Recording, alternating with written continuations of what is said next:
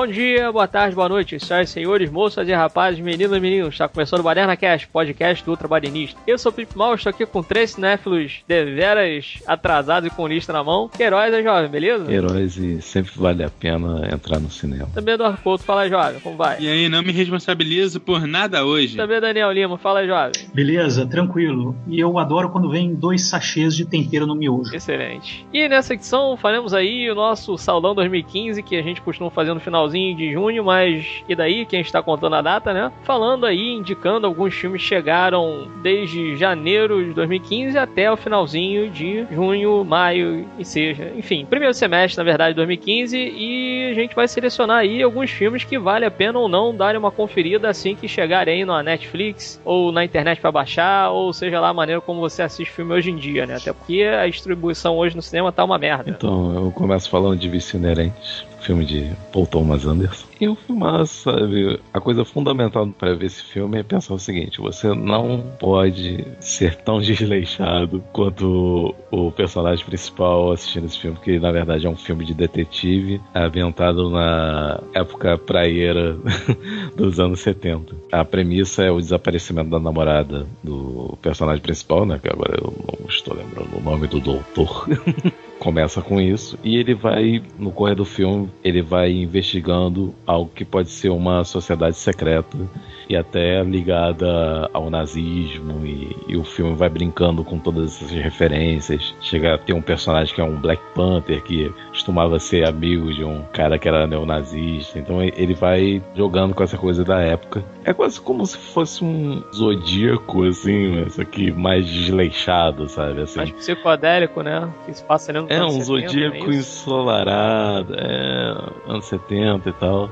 Não apela muito pros três clichês assim de trilha sonora, sabe? As trilhas são bem diferenciadas, não, não há apelações para Zeppelin, essas coisas. Tem mais uma trilha sonora mais seletiva. As atuações são maravilhosas, assim, deixa de ser um filme muito engraçado, né? Por causa da maneira desleixada de Joaquim Phoenix. Todo mundo sabe que ele é médico e detetive e tal, mas às vezes ele tem que ir num lugar como um- uma clínica psiquiátrica e coisa e tal, e ele tem que fazer a postura de médico, né? Então ele fica todo retinho e tal, falando com os outros personagens. E você vê a maior parte do filme ele descalço, com o pé sujo, fumando maconha e coisa e tal. Então é como. Eu creio que é quase a mistura, de como se fosse a mistura do Zodíaco com o filme do Clint Eastwood. Só que o principal não é o Clint Eastwood, que no caso desse filme seria o Josh Brolin.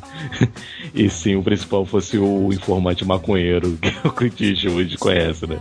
Então é mais ou menos nessa levada e tal que, que o filme vai. Tem belas atrizes e coisa e tal. Então é um filme assim que a gente vai tirar um, um só pra falar dele todos esses detalhes loucos e tal. E não se perder como eu vi outros podcasts fazendo e tal, indo na onda desleixada do personagem. É um filme que você tem que ver com mais atenção de detetive e rir do jeito desleixadão lá do Riponga, interpretado por Joaquim Phoenix. Então, tocando barco, vamos falar de Caminhos da Floresta. Cara, que filme ruim. A única coisa que vale a pena nesse filme é Meryl Streep mesmo, que tá indo muito bem. Mas, cara, a única coisa explicável nesse filme é a sinopse. Que é o seguinte: um cara tem uma mulher lá, eles vivem no vilarejo e começam a lidar com vários personagens assim do conto de fadas. Que passa desde a Chapeuzinho Vermelho e passa até pela Rapunzel. Eu não sei onde é que entra no fim das contas. Eu não sei como é que ela entrou no filme, mas ela tava lá. Bom, aí ela lança um feitiço sobre o casal que não tinha filhos.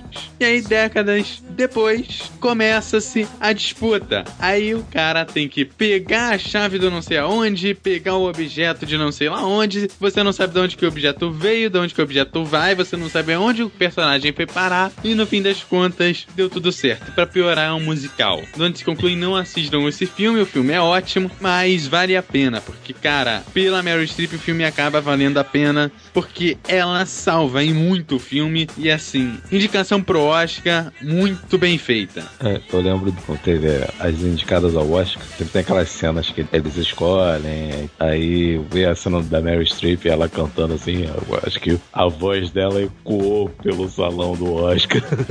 então, assim, porque ela canta muito bem, né? É Mary Streep, né? Completa. Então, é, pode dizer que ela salva os filmes, mesmo sendo ruim, né? Pela simples presença dela, né? Ela que é indicada ao Oscar, a Mary Streep e, e outras quatro, não me É, mas aí que tá, a história ela se passa dentro de uma floresta e eu sei que a Mary Streep é a vilã da parada, né? Mas ela tem uma motivação ali para meio que bater de frente com todos esses contos de fada aí, João e Maria, Rapunzel, Chapeuzinho Vermelho. Tem isso, pelo menos? Tem, mas o filme é tão ruim que até isso fica meio perdido, cara. Na verdade, assim, o problema do filme não é, ah, o filme é puro e simplesmente ruim. É que o filme, ele não se explica, sabe? Ele é um conto de fadas que não se explica. E conto de fadas, ele tem aqueles detalhes de ser meio que autoexplicativo, até porque ele é um filme infantil, ele não pode simplesmente sair jogando as coisas. As missões, vamos colocar assim, e a, as próprias coisas que aparecem no filme, até a própria vilã, é algo que, tipo assim, foi jogado. O filme, na verdade, é uma grande pizza portuguesa. Tem tudo ali, mas você não sabe direito o que é o que. Tem outro filme aí que uma animação assim que eu não vi, mas pelo anúncio me pareceu algo parecido com isso aí, né? Que deu a louca no Chapeuzinho. Esses filmes assim que às vezes tentam misturar vários arcos de contos de fadas, um junto com o outro, uma coisa assim, né? Eu gosto muito daquele Encantada, né? Que a Amy Adams. Amy Adams, né? E ela se encontra com o Patrick Dempsey, né? Que é um advogado e tal. E o Patrick Dempsey quer fazer um divórcio, ela, não, que isso? é engraçado que ela tem os valores dos contos de fadas e tal, e vai pro mundo real e pô, tem esse contraste, assim, né? Da ideia do conto de fadas pro real, assim. Quer dizer, os contos de fadas estão morrendo, né?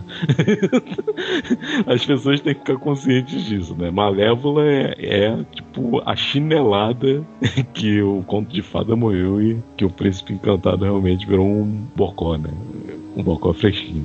Né? É, são os novos tempos interrompendo lá, né? intervindo nas paradas antigas, né? É. O cara não beija a mocinha, no final a mulher se beijando com mulher. é- Ai, que merda. Bom, vamos lá. Ó, o filme aí que eu trouxe aí é o Trocando os Pés, The Cobbler, né? Do Adam Sandler.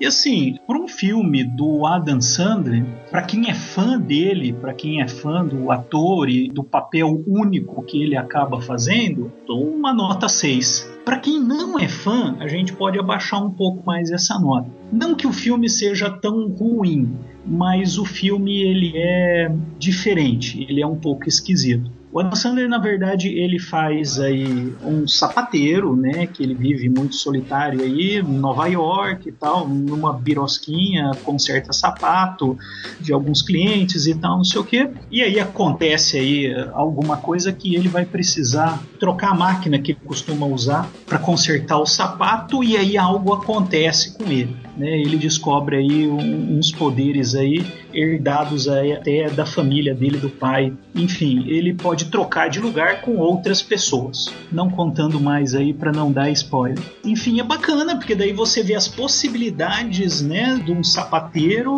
trocando de lugar com outras pessoas e buscando algumas coisas que ele quer, mas você fica aquele tempo todo. O filme te dá uma sensação de coito interrompido, porque você fica aquele tempo todo esperando o Adam Sandler. Pô, bacana, que nem num clique é bacana como, como se fosse a primeira vez. E ele é um cara contido, ele é um cara até depressivo. É, não dá pra você imaginar que é um filme de comédia, é um filme de dramédia, enfim. Então é um filme assim um pouco esquisito pra se assistir. Mas é interessante pra quem é fã, mas se realmente não tem muita coisa pra se fazer. Ele tirou a, a ideia de um sapateiro que ele conhecia e tal, e aí ele passando assim, né, ele olhando lá a vida do sapateiro e tal, ele tirou a ideia disso. E lembrando de uma frase, né, que é você não conhece um homem até andar um quilômetro com seus sapatos. E aí ele cria uma história aí baseada nisso. Mas a história ela é meio, ela é meio amarrada, ela é meio arrastada, né? Você tem dois bons atores que ajudam ele na história, que é o Steve Buscemi, né? e o Dustin Hoffman, que aparece lá e você fala assim, pô, o Dustin Hoffman é um cara que ele tem um peso aí bacana. E que aparece lá no meio da história e você, poxa, legal isso aí, dá um up na história. Mas a história só por si não vale muito bem, não. Se o cara é fã, vale a pena para ver a filmografia. Mas se o cara não é fã, tem coisa melhor para assistir. Pelo trailer, assim, fica com a sensação que o, uh, aquele rapper, eu não sei se o nome dele é Easy E, que ele tem um certo atrativo, né? Porque ele é um bandido, um dos clientes lá da sapataria que é um bandido, né? E o Adam Sandler ele acaba achando mais armas, coisas assim, né? O trailer denuncia isso, né? Um momento que o Easy E encara o próprio Easy e dá um soco. e ele no trailer parece, assim, o mais cômico, né? O que parece interpretar melhor ali ali naquela situação ali que o Adam Sandler está passando. É, a impressão que tem no filme é que os outros atores acabam aí roubando a cena, tentando preencher um vácuo, um vazio no filme. E um vazio deixado pelo Adam Sandler eu gosto muito do Adam Sandler, gosto muito dos papéis, até os grandes papéis dele, né, como em Clique, até os papéis pequenos deles, mais bobagentos, né, como Gente Grande, enfim, eu gosto muito de ver ele trabalhando, até me considero fã, mas esse filme realmente me decepcionou. Eu achei que ele deixou um vácuo, fez um cara assim até depressivo e ficou até um pouco meio que sem graça. Dá para é. assistir se for fã do Adam Sandler, mas assim com expectativa bem baixa e tal, né, para ver uma comedinha ou outra, um Dustin Hoffman aparecendo aí, dando um peso bacana, mas só isso também. E lembrando aqui, é, o nome dele do rapper, né, é, é Method Man, e eu acho que o Adam Sandler, acho que ele só dá certo com a Drew Barrymore, né? É uma coisa meio Sandra Bullock com Ken Reeves, sabe? Que parece que sempre quando ele tá com a Drew Barrymore, eu acho assim, pô, ele, ele é legal, sabe? Eu não sei porque se a simpatia da Drew Barrymore que faz assim acabar simpatizando com ele.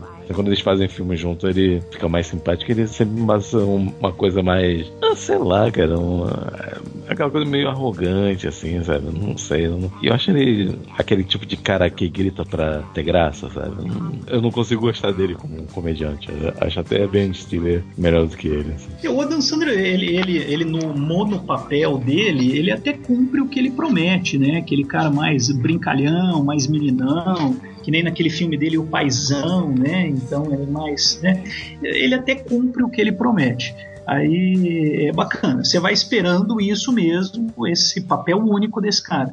Mas esse filme nem isso apresenta, então foi isso aí que eu não gostei. É, o Queiroz mencionou aí a Drew Barrymore e tal, fazendo par com ele. Eu trouxe um filme aqui que tem um par também, né? E não necessariamente é um par romântico, que é o jogo da imitação, que foi inclusive muito malhado aí pela crítica no Brasil, mas lá fora fez um certo sucesso, assim, com relação à crítica, né? Até entrei aqui rapidamente para dar uma olhada no elenco aqui pra ver se você lembrava, né? Pô, tá aqui no IMDB 8.1. E, pô, pra você fazer até mais de 8 no IMDB é um negócio chato para fazer, né? 7, 8 por aí já é realmente um filme assim que é bem visto, né? Mas enfim, o legal do jogo da imitação é que tem o Alan Turing, né? Feito pelo Benedict Cumberbatch, que ele chega ali no exército para tentar, né, durante ali, o período da Segunda Guerra Mundial, decifrar um código lá dos nazistas, né? Que é uma. É como se fosse realmente uma máquina de escrever, né? Chamada Enigma. Então ele fica tentando ali descobrir como é que você decifra aquele código da máquina de uma maneira que é, o que acontece é que o Enigma ele tem tipo um funcionamento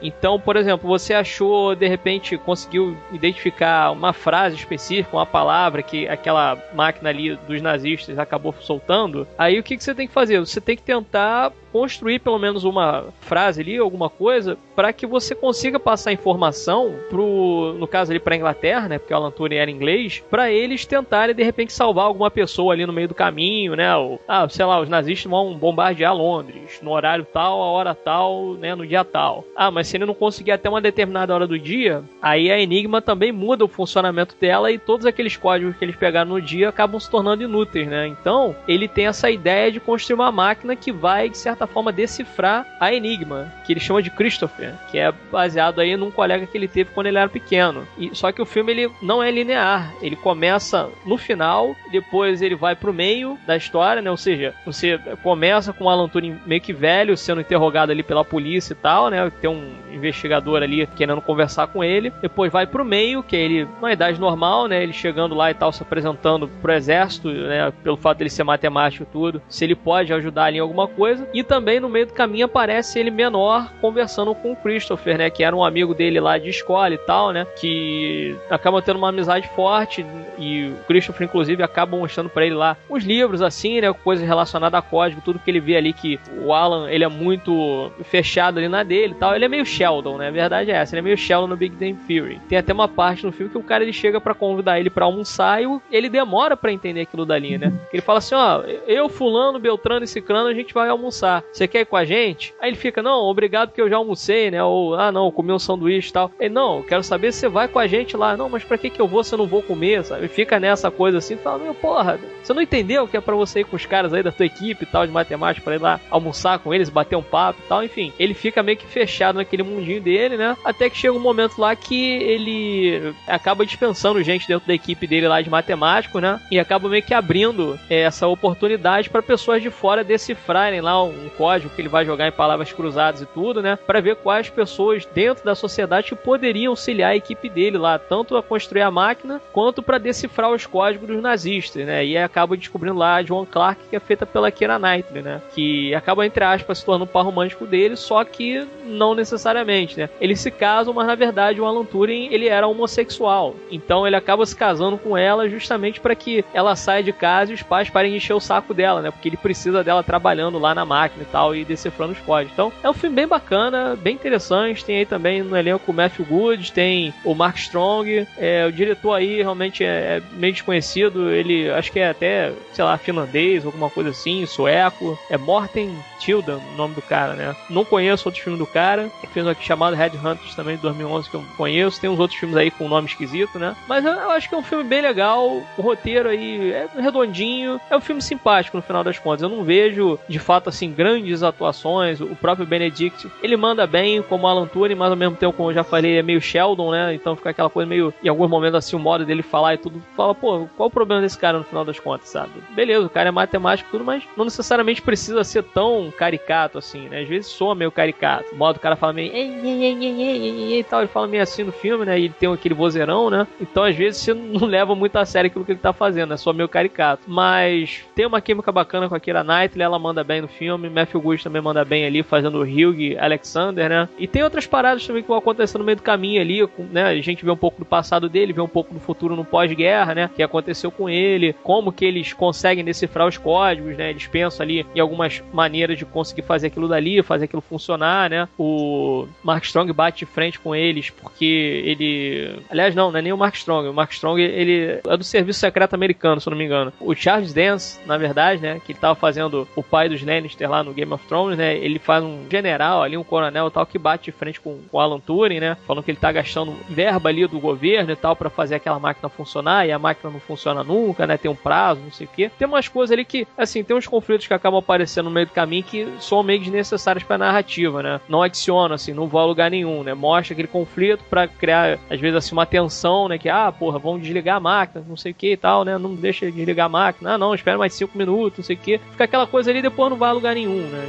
E outras coisas também, mostrar o próprio futuro dele, né? O que aconteceu e tal. Tem algumas coisas ali que, às vezes, são meio fora de contexto, assim, né? E no final vem mais dizendo, né? Aquele letreiro final dizendo ali o que aconteceu com ele, tudo, né? Na vida mesmo dele, né? No filme realmente não mostra ali o que acontece. Eles terminam o filme mostrando meio que é, essas, basicamente, coisas escritas na tela dizendo o que aconteceu com ele, né? E aquela máquina que ele criou, o Christopher, na verdade, acabou servindo ali como base pra gente criar os computadores que a gente usa hoje, né? Então, isso é que é o mais legal ali da história dele, né? E o próprio funcionamento da máquina a gente não sabe como é que é no final das contas, sabe? Porra, ele demora tanto no filme para construir a máquina que, porra, mostra aí como é que é o funcionamento no final das contas. Explica essa porra pra gente, né? Mas não explica. A máquina simplesmente funciona e bola pra frente, né? Eles vão conseguindo, de um momento do filme pra frente, eles conseguem entender como é que funciona a Enigma e como é que a Christopher vai decifrando a Enigma aos poucos, né? Então, é um filme bem legal, interessante, tem alguns momentos, assim, de humor no meio, né? Tem umas partes que são realmente engraçadas, mas nada muito fora ali, né?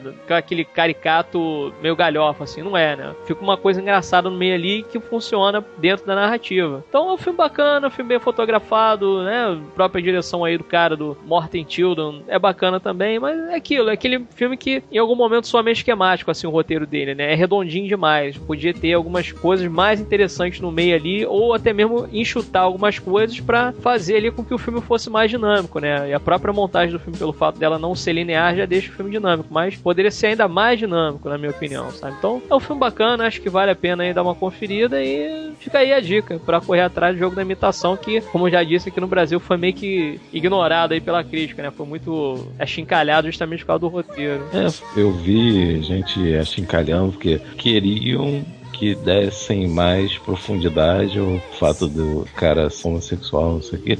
Eu acho que da forma que é apresentado no filme, assim, de doses tipo homeopáticas, eu achei legal, sabe? Porque o principal ali não, não é o que importa, não. O fato do cara ser gay ser a coisa mais importante da vida do cara, né? O mais importante da vida do cara eram os códigos militares que ele decifrou, a importância do cientista e coisa e tal, assim, e até o fato dele ser homossexual pegou pra ele depois que ele foi punido pela rainha. Eu sinceramente não entendo como você quer punir um cara por ser homossexual e o que você dá hormônio feminino pro cara, o cara ficar mais afeminado ainda, sabe? É, Não, não, foi castração química, na verdade, né? é que na verdade é mais ou menos isso, né? Que ele ficou meio doente por causa disso, né? Ele, que um ponto lá no filme, no final do filme, que ele já tá meio doente, entra em contato com a Akira, né? Aliás, esse filme tem um elenco assim de atores. Todo mundo manda bem, assim, sabe? Eu acho que todo mundo sai bem, acho que. Até pelo lance de estar em casa, né? Porque todos os atores ingleses, eles estão mais à vontade com seus sotaques, não tem que fazer um trecho mais americano, eles estão mais. estão em casa fazendo dele. E eu gosto mais desse lance da trama de. Ah, estamos salvando vidas por cálculos matemáticos.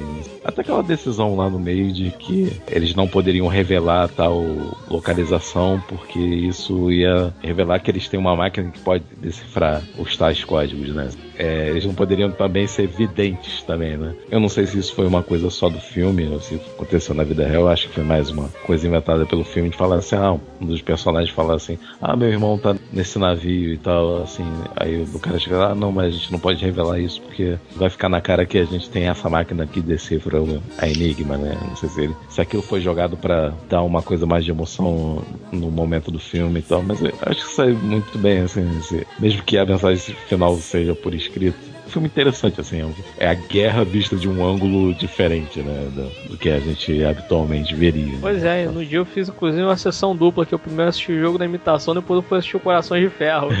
eu falei, pô, saí praticamente todo cagado de terra, né? Aham.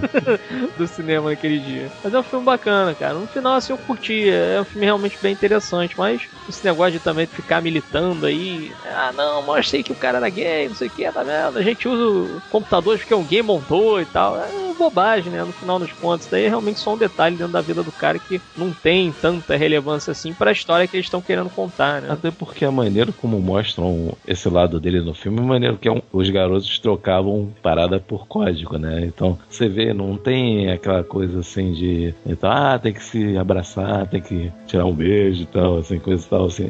Não tem essa coisa física, né? é uma coisa mais mental entre os dois e tal, assim. Quando ele perde o garoto, você se importa com a situação, independente de ser uma coisa assim, a natureza da relação deles, assim. Poderiam ser amigos, ou tinham uma ligação mais forte, não importa. Ali você se importa por causa da situação. Então, assim, no filme romanceia esse negócio, que a máquina na vida real tinha outro nome, mas no filme eles botam o nome do Christopher pra criar um.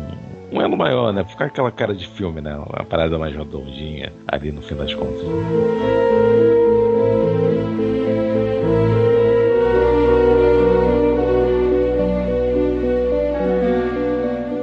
Então, falar do outro Oscarizável aqui, que é a teoria de tudo, que é a cinebiografia do Stephen Hawking, o maior gênio da ciência, viu? No mínimo. É, no mínimo. E o filme tem uma toada mais romântica do que científica, por assim dizer, né? Os estudantes de física quântica devem ter ficado muito decepcionados, assim, porque mostra muito mais o lado pessoal, ele conhecendo a esposa dele, o início do relacionamento deles, até o início dele descobrir a doença que ele tem, que tira todos os movimentos do corpo, ele só tendo a capacidade de realmente falar. e- então vai mostrando essa degradação aos poucos, né? Então o, tra- o trabalho do ator principal realmente foi impressionante. Ele ganhou o Oscar, né? Foi ele que ganhou o Oscar. Foi o Ed Redmayne, né? É, foi, foi. Merecido se você não botar de frente. Com o Birdman, né? É, com outras atuações, né? Mas se você levar em conta só a atuação dele nesse filme, ele, ele manda muito bem, mostra a degradação, você com pena dele, ele anda. De começo ele anda normal, depois ele tem que usar uma bengala, então já tem essa coisa de que o filme deixa bem claro. Acho que até foi baseado na biografia da própria mulher que foi escrito o filme. E ela no filme realmente demonstrada como uma grande mulher que passou por cima dessa doença dele, continuou no relacionamento e coisa e tal. E até no início dessa doença dele tem uns poucos momentos de explosão emocional dele, né? Porque ele não quer que ela fique com ele com pena, não quer que. É muito desagradável, mas ela segura a onda e vive com ele. Não sei se eles têm uns três filhos. E ele vai apresentando as teorias dele para outros professores, eles vão compreendendo o quanto ele é grande, o quanto ele é valoroso, o valor do, daquilo que ele está passando, as teorias dele. Eles veem muito fundamento naquilo. E... Só que eu acho que no filme não é muito profundo em termos de ciência, porque o livro dele, eu acho que é. Não sei se é o universo dentro de uma. Casca de nós. Isso. Dizem que é um livro de física quântica, mas deixa muito claro pro leigo do que ele tá falando. E no filme não tem o esforço de demonstrar as teorias pro público, sabe? Tem um momento que eles estão conversando na cozinha, uma mulher e um amigo da família lá, que era da igreja, tocava piano na igreja, que eles dizem assim que havia um confronto entre Einstein e ele final de contas, porque Einstein acreditava em Deus e dizia assim que Deus não joga dados, nada é por acaso. Ele tinha essa coisa também, né? E a mulher era católica, religiosa, então eles não brigam por causa disso, mas tem essas discussões engraçadas entre os dois, assim, de um discordar do outro e coisa e tal. E chegou um momento que ele deixa de falar por causa de uma operação que ele tem que fazer, que era aquela coisa, ou era a morte, ou era ficar vivo sem falar, e ela escolheu, assim, que ele deveria continuar vivo, e ele né, chegou um ponto que ele não falava mais, e daí pra frente que é criado a máquina, que viria tempos mais tarde ser conhecido como a voz do Stephen Hawking, né? Que tem no disco do Pink Floyd. tem uma música do Pink Floyd que tem a voz dele, sabe? Essa voz robótica dele, né? Até no filme tem essa reclamação, né? Fala assim, pô, mas ele tem voz de americano. Como é que pode? Essa voz é um americano, só que ele era inglês, né? Mas acabou aquela voz sendo a voz de Stephen Hawking. Tem todo o mecanismo dele, mostra a habilidade dele. Ele tinha que escrever a palavra e depois a palavra virava a voz, né? Então ele dava palestra. E a última do cena do filme, assim, dando um spoiler violento aqui, mas eu vou ter que dizer, cara. É muito legal quando ele se vê levantando da cadeira e pegando uma caneta. Né? Aí depois volta para ele, tetraplégico, e ele dá uma lição de vida, diz assim que você deve correr atrás das coisas, você não desistir, não deva desistir do que você realmente quer, assim, tal. E ele que não consegue mais fazer uma coisa tão simples como levantar daquela e pegar uma caneta, ele em si já tinha conquistado coisas que, conhecimento de coisas que ninguém, conta a porcentagem do globo aí, 90% do globo, não sabe. Então ele, realmente, o, o mundo dele é, é, o mundo do conhecimento, então ele é um exemplo, sabe? Eu acho que o filme se consegue, pelo menos passar essa parte de de, ser um grande homem, um grande exemplo e tal, mas eu gostaria pelo menos que a parte das teorias dele fossem feitas como é no livro, que acaba virando um filme mais em certa parte de relacionamento, que ela, a primeira mulher dele se separa dele e vai ver com esse cara que é o cara da igreja, coisa e tal, que em certo momento do filme você fica com dúvida se não havia um triângulo amoroso ali. Até o cara do piano é quem faz é o que atualmente é o demolidor da série da Netflix. Tá no filme. E depois ele tem uma segundo relacionamento que era uma, babá dele ali, né? Uma ruivona, assim, sabe? Então eles meio que tiveram esse relacionamento também. E é isso, né, cara? O filme, você vê o filme pela história do Stephen Hawking, pela beleza da mulher dele.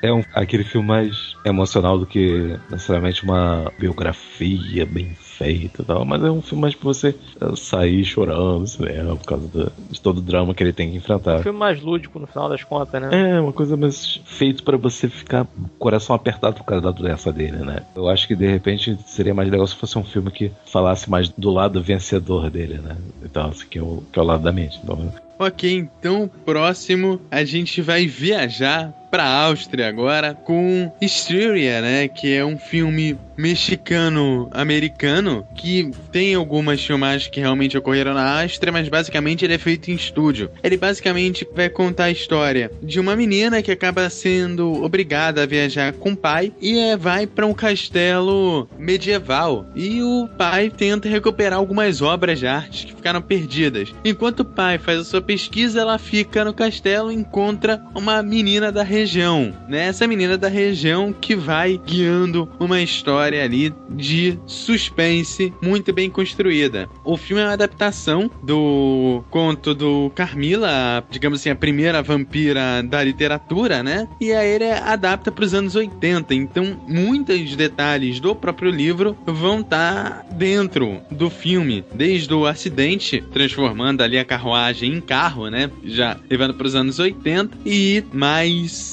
lá na frente você tem toda a questão dos quadros ali, que também vem presente no livro, também é adaptado, né, por conta do trabalho do pai. Um filme que não adianta você ver uma vez, tem que ver mais de uma, que é muito detalhe. Ele adapta muito bem a história, tem muito detalhe, mas ele peca um pouquinho na parte de interpretação. E aí foca basicamente no relacionamento ali das duas meninas, é isso? Isso, ele vai focando no relacionamento das duas meninas, né, e do relacionamento da Lara, né, que é a protagonista com o pai também. Ah, ah, saquei. O que, que achou assim interessante assim para dizer, por exemplo, fotografia, narrativa, roteiro? Cara, o roteiro é assim, é para quem lê o livro vai ficar muito feliz. A adaptação foi muito bem feita, o texto é muito bem construído, com frases muito impactantes ali para as cenas que assim, eu já falei que é de vampiro, então não vai ser mais spoiler, mas numa das cenas, a Carmila vira pra Lara e fala assim: pô, não vou te morder porque só é bom quando o amante dá de bom grado, sabe? Quem for assistir o filme, quando ela fala essa frase, cara, é muito bacana na questão da própria cena.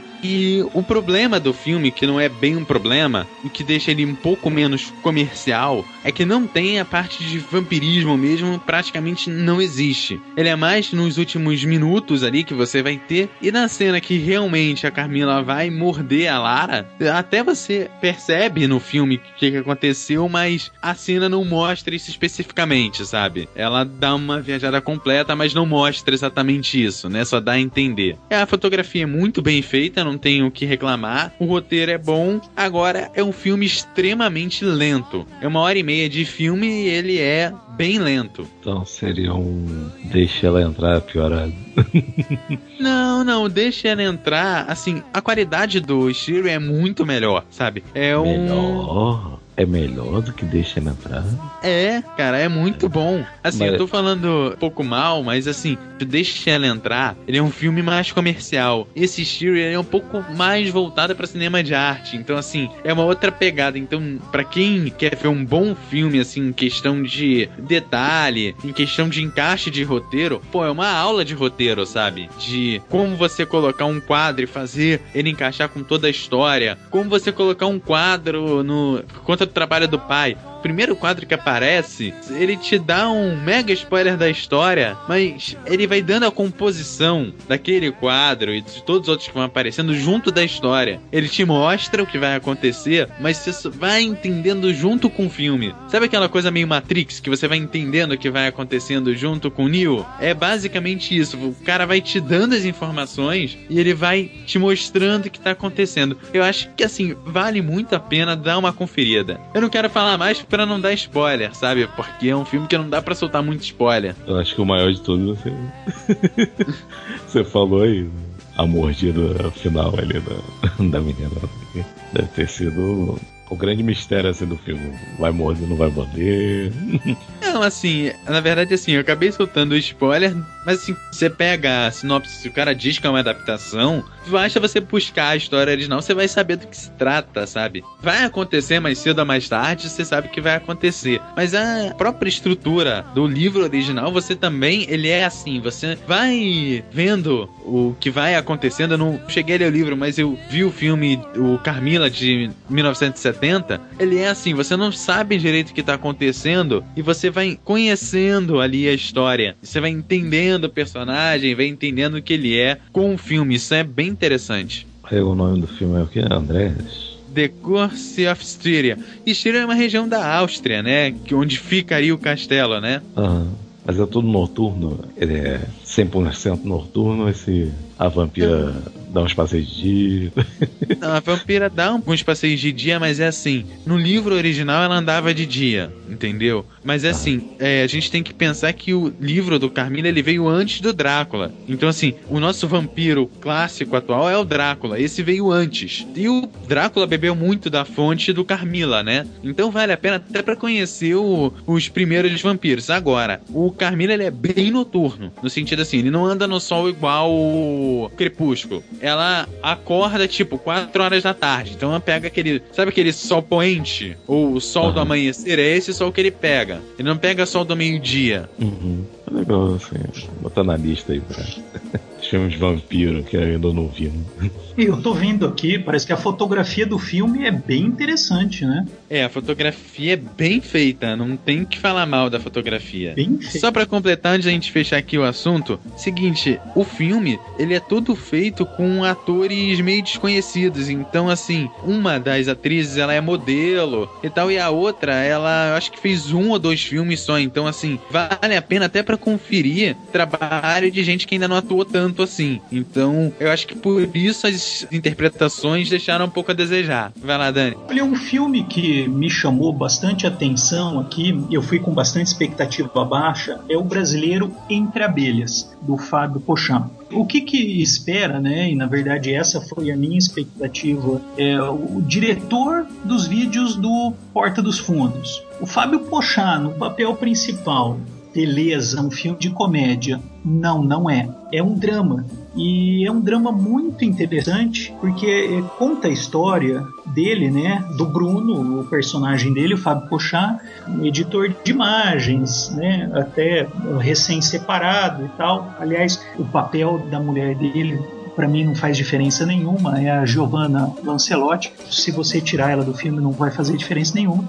E aí ele tem toda essa relação aí de separado, morando com a mãe, e ele começa a deixar de ver as pessoas algumas pessoas começam a sumir para ele. Então você imagina, por exemplo, você olhar uma fotografia que tá você e mais quatro pessoas abraçadas. Beleza, olha que fotografia bonita. Vou botar no Facebook. No dia seguinte você olha essa fotografia, tá você e três pessoas. Você fala assim: "Epa, pera um pouquinho, mas tinha uma quarta pessoa aqui, cadê?" Ou você tá andando na rua e de repente dá um encontrão, um esbarrão em alguma coisa, mas você não sabe o que é. Na verdade, verdade ele esbarrou numa pessoa e cadê a pessoa? Ele não está vendo a pessoa. Ele não só não vê a pessoa, como se a pessoa falar com ele, ele não escuta a pessoa. Então algumas pessoas começam a sumir para ele e isso se torna um fenômeno é, muito esquisito.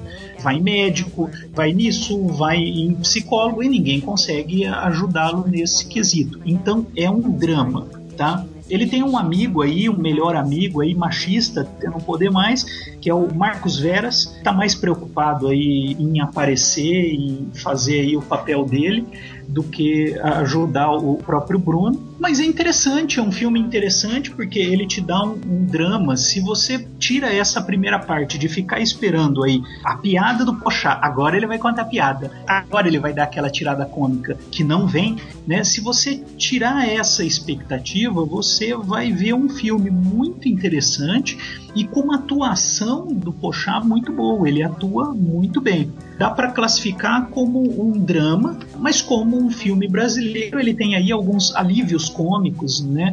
E um humor brasileiro. Uma atriz que faz um alívio cômico muito bacana, que aí até preenche um espaço aí que, que se esperava aí do Pochá, é Irene Ravache, né? Atriz das antigas. Ela tá perfeita no papel da mãe do Fábio Pochá. Ela tem umas tiradas de mãe incríveis, que você rola bastante de rir. Então ela faz aí esse fato cômico aí do filme. Mas é um filme brasileiro. Tá? Não é uma obra-prima brasileira, não é um, um, tropa de elite, tá? De repente até não é um filme que você tem orgulho aí de mostrar para um gringo, mas enfim, mas é um filme interessante que vale a pena aí é, o tempo dele assistir. O que acontece, né, durante o filme, ele é explicado no final do filme, só que ele não é explicado exatamente.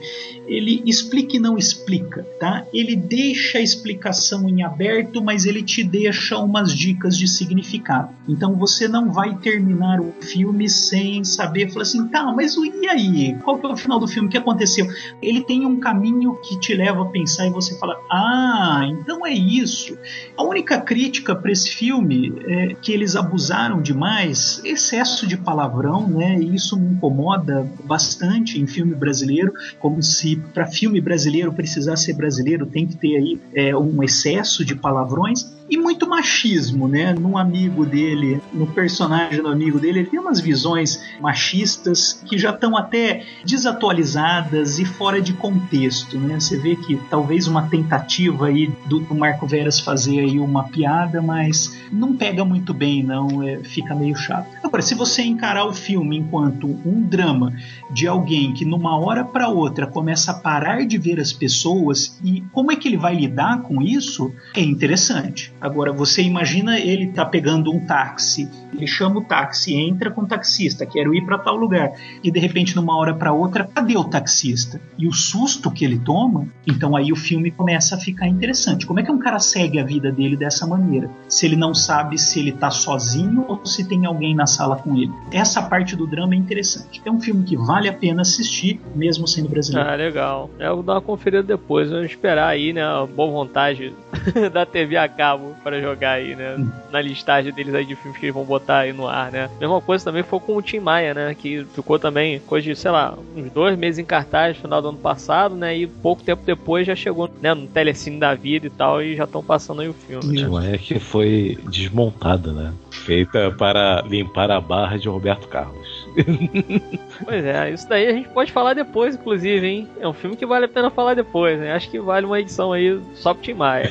Eu vou falar aqui de um filme que tem um protagonista também que passou por poucas e boas, que também é um filme bastante criticado. Não entendi o porquê exatamente. Beleza, acho que falta realmente assim um pouco mais de ritmo ali no filme e o vilão que joga no filme ali é soa muito caricato também, que é o filme aí da Angelina Jolie, intitulado Invencível aqui no Brasil, né? O Unbroken e tal, que teve aí os irmãos Ethan e Joe Cohen, inclusive, auxiliando ali, né? Fazer o roteiro e tal. Né, mais um filme de Segunda Guerra Mundial, né? Basicamente a história funciona da seguinte maneira: tem o Luiz Amperini, que ele inclusive faleceu no ano passado, né? Acho que chegou a ver o filme completo e tudo. Enfim, ele começa o filme como um simplesmente assim um garoto meio bobão assim, sem grandes expectativas de vida e tal, né? E ele vê no irmão dele ali de certa forma uma figura assim para ele acabar se vendo, né? E o irmão dele ele é corredor e tal, ele tem essa parada atlética assim, né? E aí por causa do irmão dele, influência do irmão, ele começa também a correr, né? E começa a ganhar uma porrada de provas e tal e vira um cara fodão assim na corrida, né? Só que aí vem a Segunda Guerra Mundial e ele acaba entrando também, né? E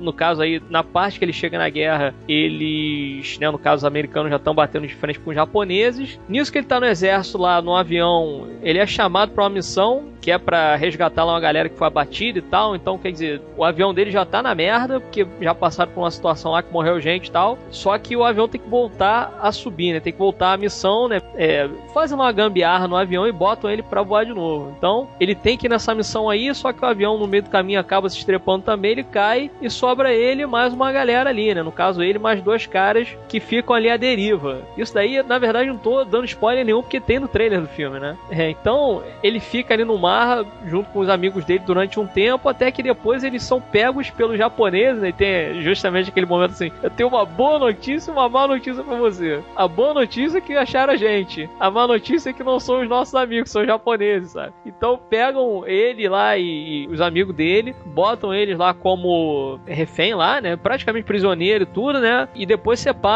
eles. Eles passam por várias situações ali no meio do caminho, né? Levam porrada e tal, né? Pergunta lá para que que serve não sei o que e tal, né? Começa a fazer várias perguntas para eles, para pegar informações e tudo, né? E depois separam eles e jogam eles campo de concentração japonês, né? E aí eles passam por várias situações ali. No caso, ele se separa dos amigos dele, não vê mais os caras, vai cada um para um canto, né? E aí encontra uma galera lá no campo de concentração e tal. E a gente vai meio que acompanhando ele nessa situação de merda, né? Então é como se o filme ele fosse meio que separado assim em três momentos, né?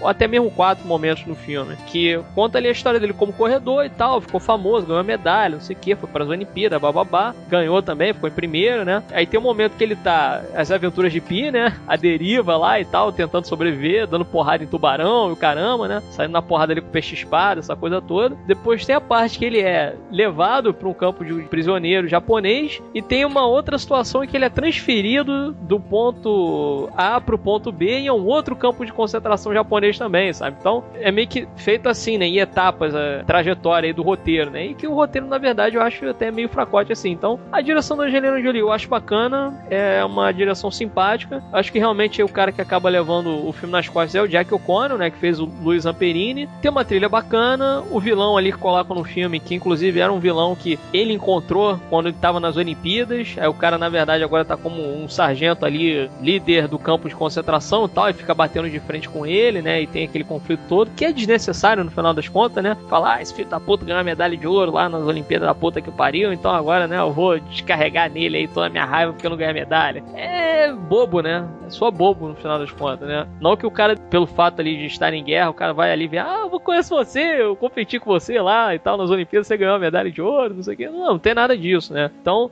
é um filme que ele é bacana, realmente ele é arrastado, tem aí umas boas atuações, tem umas boas situações também ali de drama pessoal, né? Se o cara vai sair ou não vivo da parada, né? Se alguém vai levar um tiro vai morrer. Tem tudo isso aí no meio do caminho. No final, assim, é simplesmente um filme simpático, entendeu? Eu não acho que é um filme horroroso. É lógico que tem aqueles momentos assim que é um drama total. Fala, ai meu Deus, olha só que coisa triste, não sei o que, tô dando porrada nele, bababá, né? Acontece isso no filme também. Ele leva porrada, é, é esculachado.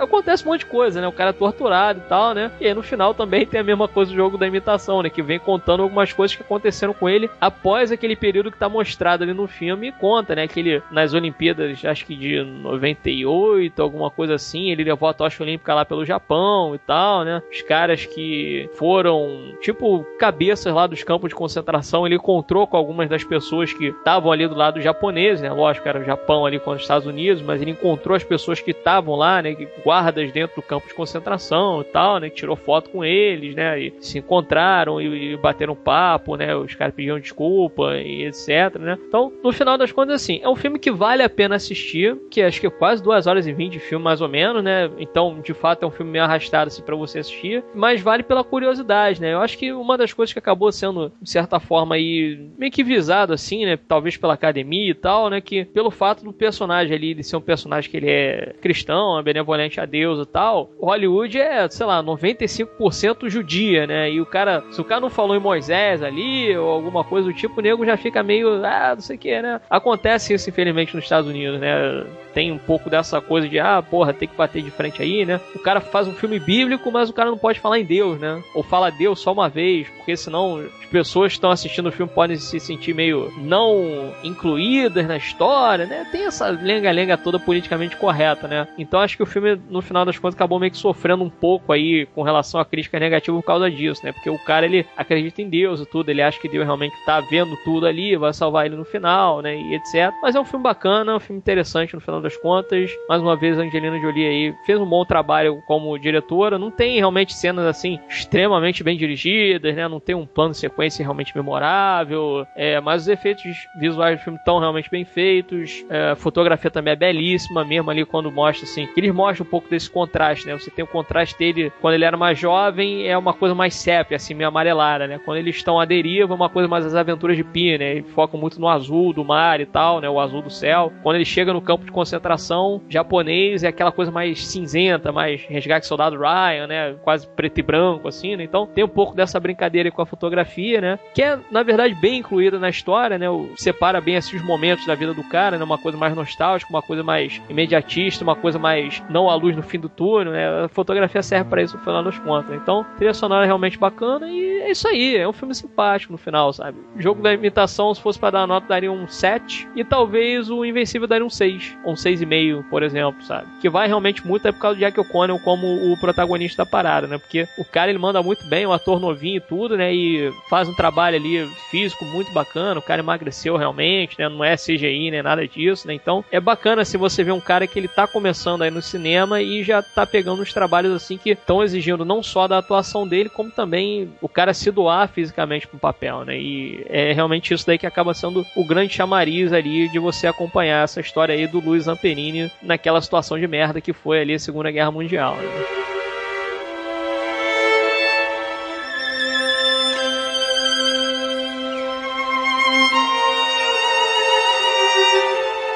Bem, o próximo é, marca volta de Champagne aos cinemas, o Franco Atirador que de início tem aquelas imagens, documentários, assim, fazendo um traço político da política africana e coisa e tal. E você pensa de início que vai ser um filme político, politizado e tal, mas no fim das contas é mais um filme assim de um homem com a arma e fugindo dos bandidos e fazendo o seu, né? Fazendo o, o grande motherfucker ali, né? No fim das contas. O filme tem ótimas cenas de ação, assim, acho que são muito bem feitas, assim, situações ali. Ainda mais levando em conta a idade do ator, né? Principal, né? Ele sai forma, né? Deve ter levado uma vida meio vegetariana e de malhação, né? o malandro ainda tá em forma, o, o Sean Penn. Só que o filme tem momentos tão previsíveis, sabe? Você acaba adivinhando as próximas cenas, as próximas falas. Você acha que o Javier Bardem vai fazer mais um grande vilão e acaba sendo só apenas um cara que cuidou da mulher do Champagne enquanto ele estava longe. Ele é um franco-atirador porque ele parece que ele é convocado umas missões assim para até cometer uns crimes políticos e coisa e tal. E a trama tem essa viés meio detetivesca de um lado, né? Mas eu acho que acaba se perdendo, né? Porque não tem grandes revelações, tem Idris Elba caindo de paraquedas do nada na trama, sem fazer nada de relevante, aquela coisa dele, aquela uma hora ele tá com dor de cabeça, com uma doença terminal, e outra hora ele tá mais vivo do que nunca, então você fica achando assim um filme, em certos pontos, acaba sendo monótono. E o final ali nas douradas de Madrid, assim, você acaba adivinhando quem no, no fim das contas vai matar o vilão naquela última cena. Só isso o filme então, né? É, o touro que mata o vilão. Sem sacanagem. O touro mata o vilão. É sacanagem. O filme é isso. Se você quiser ver Champagne lá em cena de ação, dando, pega uma mulherzinha de cabelo curto e vai chegar a fazer, falar aquela mesma frase toda assim. Ah, você tem que parar pra me explicar o que tá acontecendo, sabe? Isso é o filme, sabe? E um filme que parecia assim um filme de poucas salas, porque, não sei, às vezes você pensa assim, ah, o filme não tá sendo muito divulgado e tal, poucas salas, mas tem o Champagne. Champagne não vai chegar e fazer qualquer filme. E, no fim das contas, ele. Ah, Acabou fazendo qualquer filme, né? É, fazendo qualquer filme, deve ter o lado político que ele deve ter forçado a barra ali, né? Falando assim, não, tem que isso aí, não é pra aqui. Tá bom, Champagne, vamos botar um documentário aqui. Mas a gente quer ver você mesmo em cena de ação, uma trama meio borne aqui da terceira idade, sabe? Mais ou menos assim. Ok, o próximo mais ou menos a mesma pegada do Syria, né? Duas meninas ali, meio que namorando ali. Não entre no INDB desse filme que tem um spoiler na cara. Meu amigo vai te contar o fim do filme, então não entra no INDB pelo amor de Deus. Que a sinopse do INDB te conta o fim do filme, tá? Ó, mas vale muito a pena. Antes de começar a falar do filme propriamente dito, eu vou falar das duas atrizes ali que formam a dupla principal. A protagonista, ela fez um filmaço em que foi um monge, filme que eu considero nota 10, um filme francês aí de 2011. O filme logo anterior foi My Way, que ela também faz uma das filhas do protagonista ali, né, que é até uma cinebiografia. Já a outra, ela fez um outro filme que eu considero nota 10, que aconteceu em Saint-Tropez, que também é filme francês, né? Então, uma dupla aí que, assim, no fim das contas fez dois filmes que eu gosto muito. E esse Respire, ele tem o melhor nome resumo de filme que eu já vi. É o filme está resumido nesta palavra. Então, o filme, no fim das contas, vai contar a história. Basicamente, sinopse principal é a do azul é a cor mais quente. Mas não tem nada a ver. Já aviso logo que não tem nada a ver com azul é a cor mais quente. Ah. São histórias bem diferentes, ok? Ah. Esse filme é qual? Esse que você tá falando. O Respire. O Respire. Mas o Respire tem muito a ver com o azul é a cor mais quente? Não, não tem nada a ver. Ele só bebe da mesma sinopse. Só que são duas meninas que se conhecem, são mais ou menos estudantes ali, né? No azul é a cor mais quente, a outra é mais velha, né? Mas a protagonista tá estudando. E aí chega uma garota, ela começa a se interessar por essa garota e a história vai se desenvolver a partir daí. O desenvolvimento da história é totalmente diferente. O início é até bem parecido, né? Das meninas ali meio que se apaixonando. Não posso falar muito, porque o filme ele tem pelo menos duas grandes viradas. Fora algumas viradas menores que o filme tem. Então dá pra dizer que tem pelo menos umas quatro viradas ali durante o filme. É um filme que vai te impressionar bastante. Ele é bem imprevisível. E assim, cara, o final é para dar nota 10 pro final dele. Mas as viradas são de relacionamento ou uma coisa mais ligada a uma conquista, porque começa com essa coisa meio a vida de Adélia, né? O, o azul com mais quente. Isso. Mas depois é, vai tomando outros rumos que não tem nada a ver com esse. É, romance. ele vai tomando outros rumos que não tem nada a ver com romance. Para ser bem sincero, no filme inteiro, entre as duas rola um beijo só. Uhum. É. Enquanto no Corpo Mais Quente é realmente um filme aí de madrugada de sábado. realmente ali, o adolescente faz a noite dele ali. pois é. Então, assim, o, o Respire, ele é diferente. Não posso falar muito das viradas, mas ele é assim: tem desde virada do relacionamento até viradas de história. Dá para dizer que o final dele é como se fosse o final do sexto sentido, como se fosse a grande revelação, ah, né? Para não falar muito, né? Mas não tem nada de assim, pô, alguém pegando em arma, nada disso não, né? Mas há um mistério ali que só depois no final você descobre o que, que é, né? É, não é bem mistério. O filme ele vai caminhando como uma história de relacionamento e ele vai tendo algumas viradas durante o filme. Na verdade, dando já um mini spoiler, ele é um filme, digamos assim, que bebe muito da fonte do ciúme. Para dar uma explicada aí no porquê do filme. É, o ciúme eu não tô por fora do filme. Esse respiro eu vou ter que ver o trailer mesmo pra.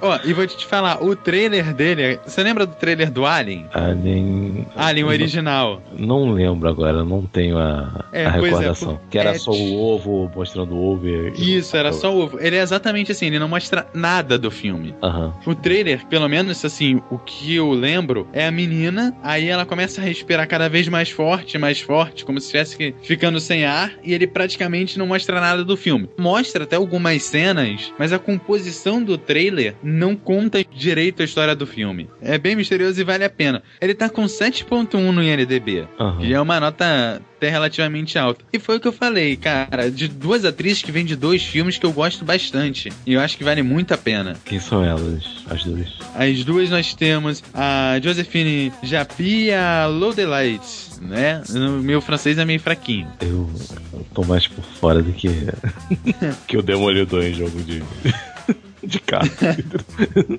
é, na verdade é um filme totalmente fora do circuito brasileiro, já que ele é um filme francês. Então, eu, por um acaso, eu consegui ver ele no Rio, numa estação. Numa semana, eu indiquei pro moleque. Quando ele foi ver na outra semana, ele já não tava mais lá. Então, além de ser um filme que não é de circuito comercial, ficou numa sala só e sumiu rapidinho. É que os poucos filmes franceses que eu vi são os tops da recomendação, né? Que é Entre os Muros da Escola Eu não cheguei a ver todo o Azul a Cor Mais Quente e tal, mas eles são realmente belos filmes, sabe? Assim, os franceses são muito apaixonados por cinema, tem essa coisa e tal, assim. Às vezes eles têm a pretensão até de dizer, assim, que Charles Chaplin, na verdade, era francês. Sabe? Ah, essa rixinha, assim, essa, essa coisa também, né? Mas eu acho interessante, assim, sabe?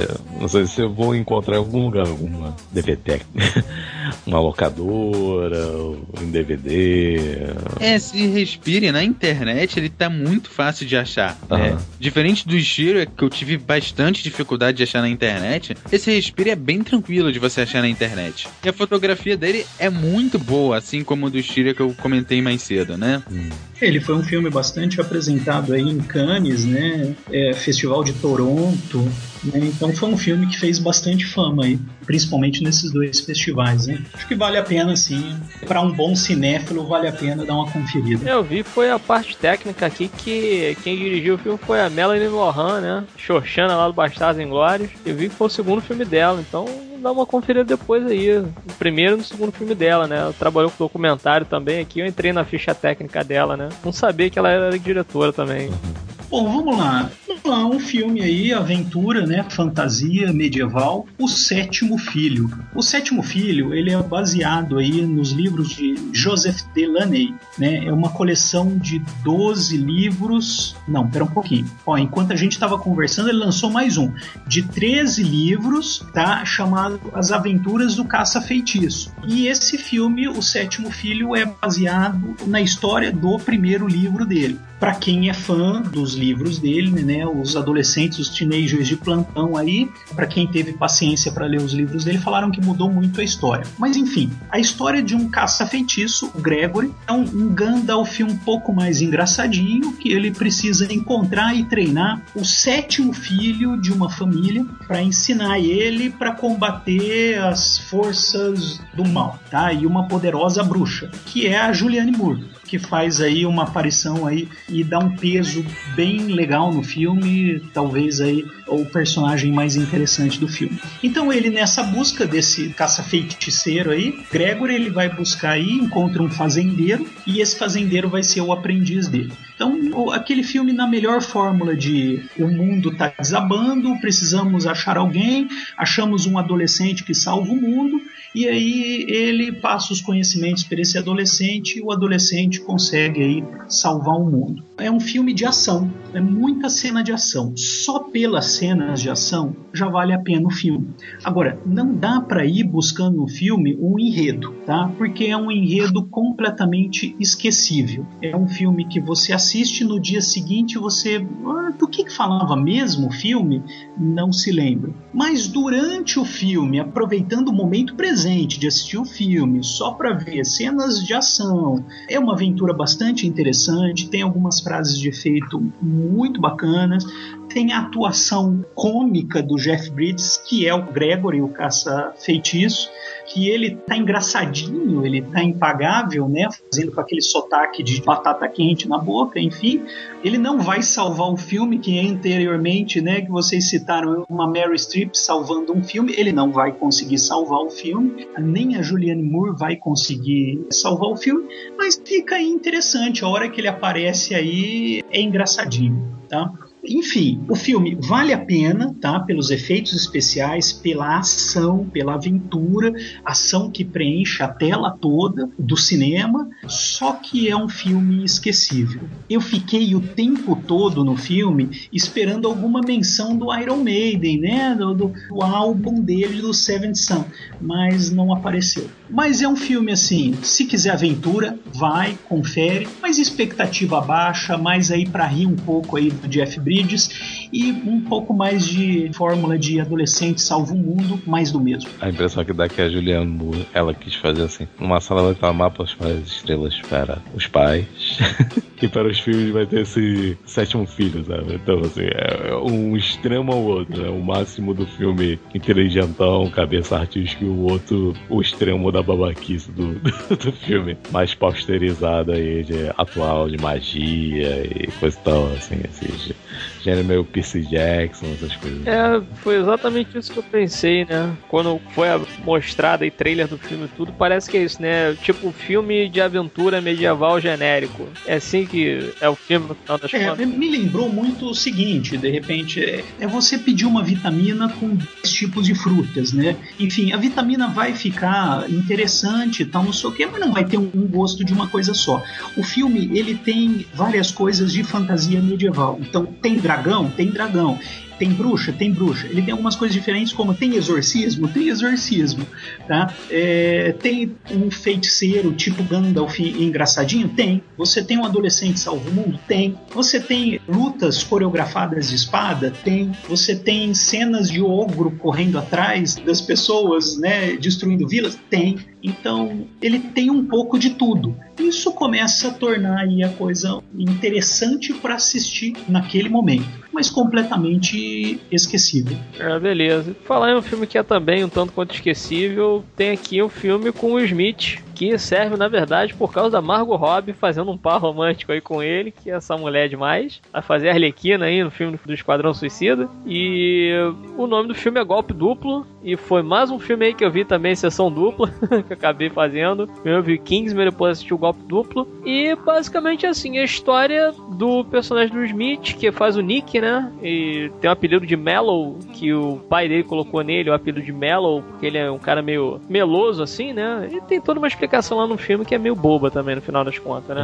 É. Ele é um cara que é um trambiqueiro, na verdade, né? Ele vive aí de pequenos furtos, é, rouba um relógio aqui, uma carteira ali e tal, né? E tem tipo uma organização ali em Nova Orleans, né? Onde todo mundo rouba uma porrada de coisa, né? E faz ali, tipo, no final do dia, né? Faz tipo um levantamento ali de quantas coisas que eles roubaram naquele dia e etc, né? Vai pra cá, vai pra lá, não sei o que, vende isso aqui, vende aquilo ali, não sei o que, loja de penhores, babá, babá. Fica nessa e ele descobre a Margot Robbie ali no meio do caminho, porque ela tá com um cara querendo meio que dar um golpe nele, né? E aí ele vai e cagueta ali, ele descobre, na verdade, todo o plano, né? E fala, ó, vocês erraram nisso, nisso, nisso naquilo dali, né? Que nem aconteceu no Better Call Saul, né? Com o gêmeo lá no episódio piloto, né? Que os caras tentam dar o um golpe nele, ele vai dar uma lição ali de como dar um golpe 100%, né? E aí fica muito aquela coisa ali de o professor e o aprendiz e tal, né? E tem várias coisas aí que ele vai falando, né? Que o, ideal é você chamar a atenção de um lado para você pegar do outro tal, com a mão, não sei o que, né? Essa coisa meio de mágico, bababá. Aí beleza, aí segue nisso daí,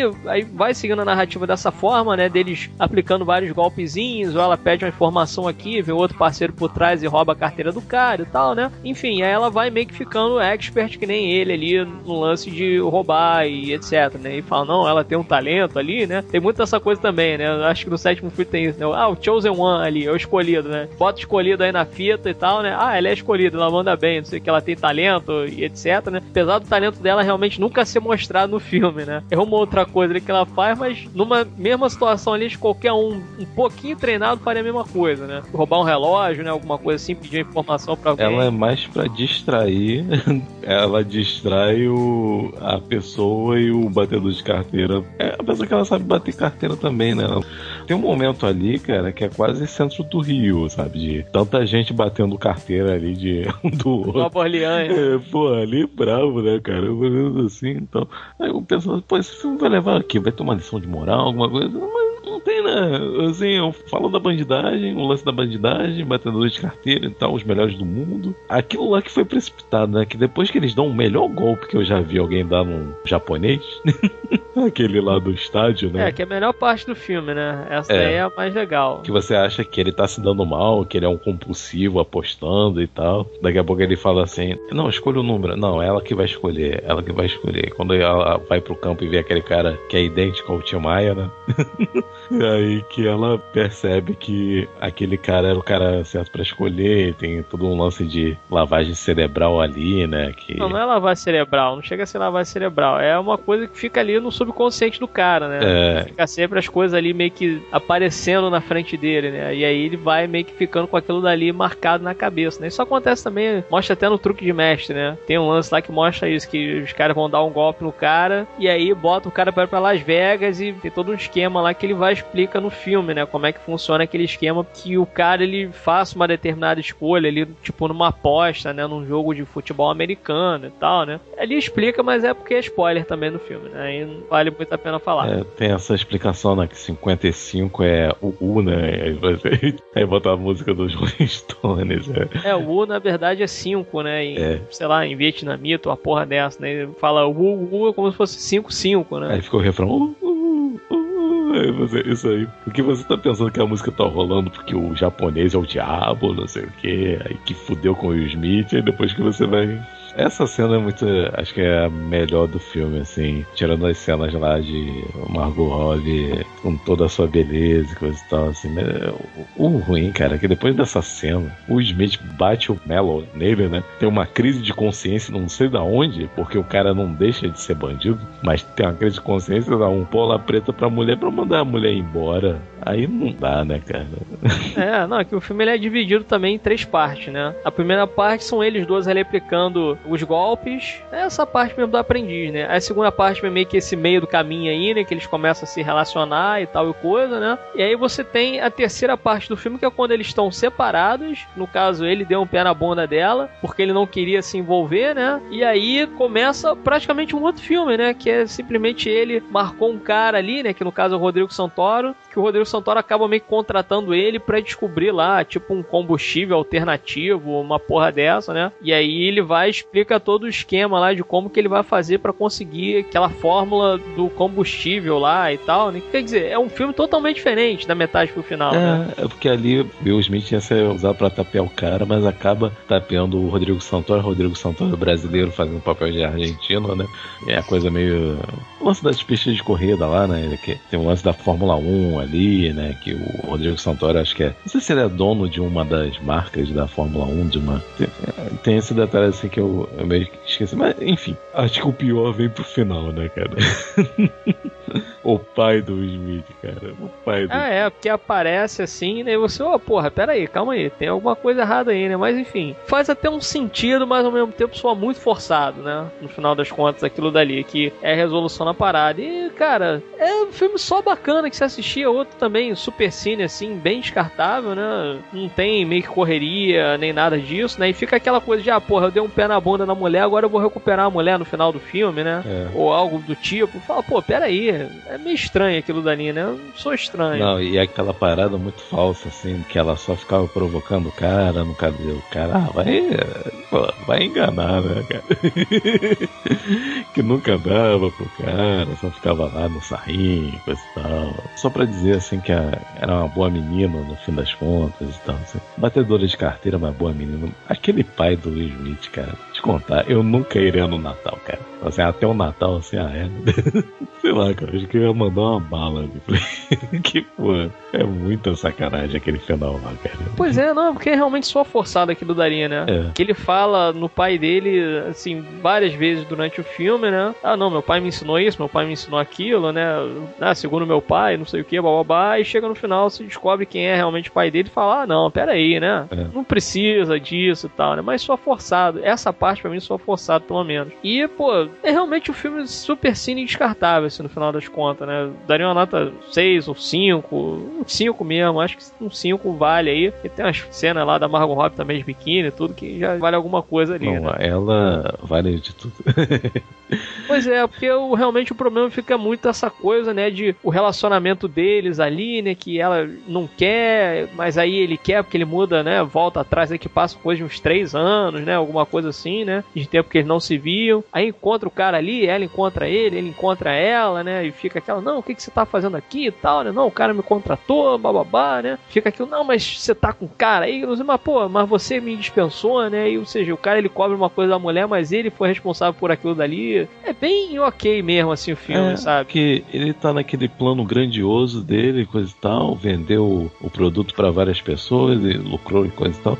Enquanto ela, ela só queria roubar o relógio do cara, sabe? É muito besta, cara, aquilo ali. Pois é, o grande problema do filme é esse, né? Que você fica muito nessa coisa de, não, ele tá com uma intenção, mas ela tá com outra, mas, né, fica aquele meio jogo de gato e rato, assim, né? Saber quem tá pensando no que, né? Ou quem vai fazer o que.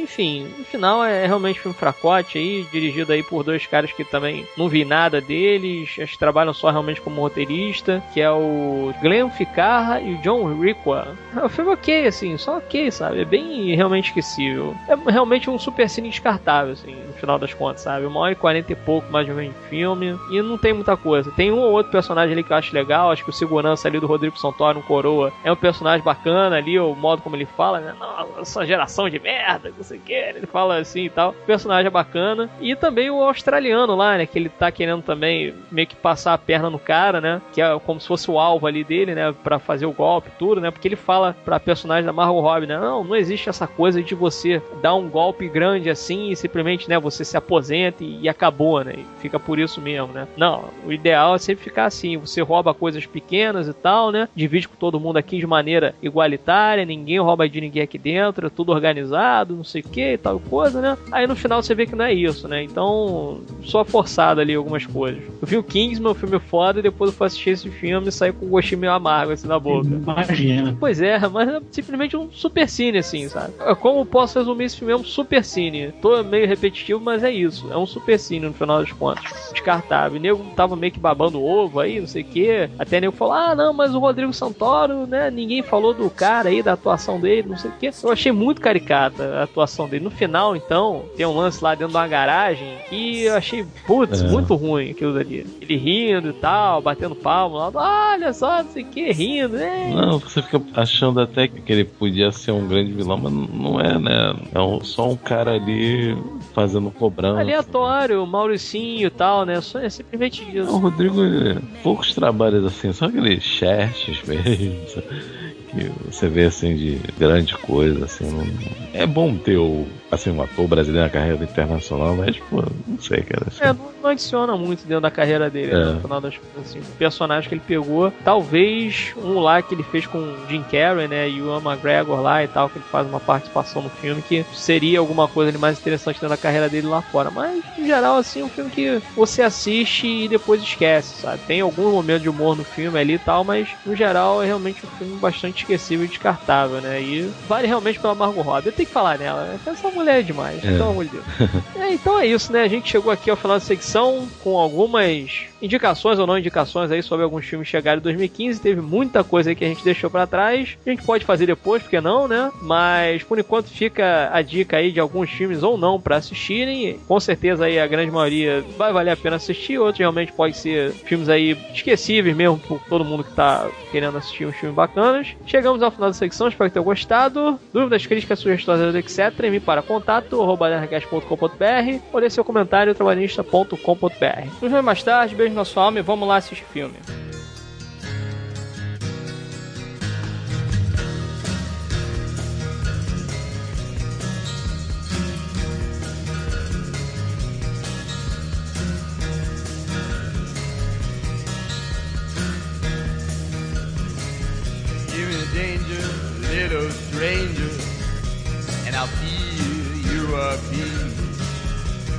danger, little stranger, Now feel your disease. There's nothing in my dream, just some ugly memories. Kiss me like the ocean breeze.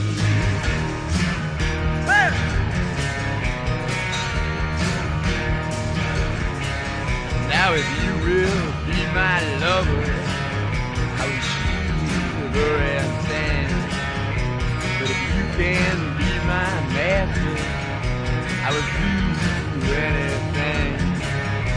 There's nothing left alive but a pair of glassy eyes. Raise my feelings one more time.